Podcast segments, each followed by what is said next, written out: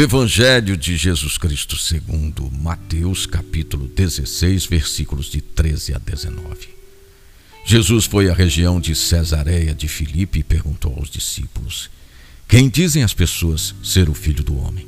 Eles responderam: Alguns dizem que és João Batista, outros Elias, outros ainda Jeremias ou algum dos profetas.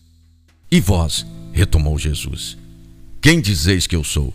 Simão Pedro respondeu: Tu és o Cristo, o Filho do Deus vivo.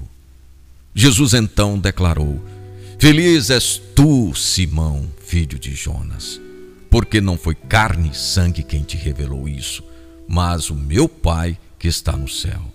Tu és Pedro, e sobre esta pedra edificarei a minha igreja, e as forças do inferno não poderão vencê-la eu te darei as chaves do reino dos céus.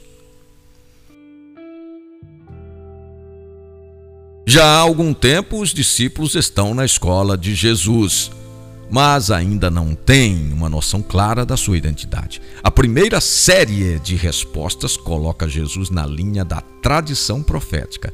Disseram por ouvir dizer, assumiram o que o povo dizia. A segunda pergunta exige uma definição. E Simão Pedro proclama: Tu és o Cristo, o Filho de Deus. É uma posição nova que não brotou da experiência, mas mas que surge do alto. O título de Filho de Deus é central na apresentação que Mateus faz de Jesus e acrescenta vivente, aquele que possui a vida e a comunica.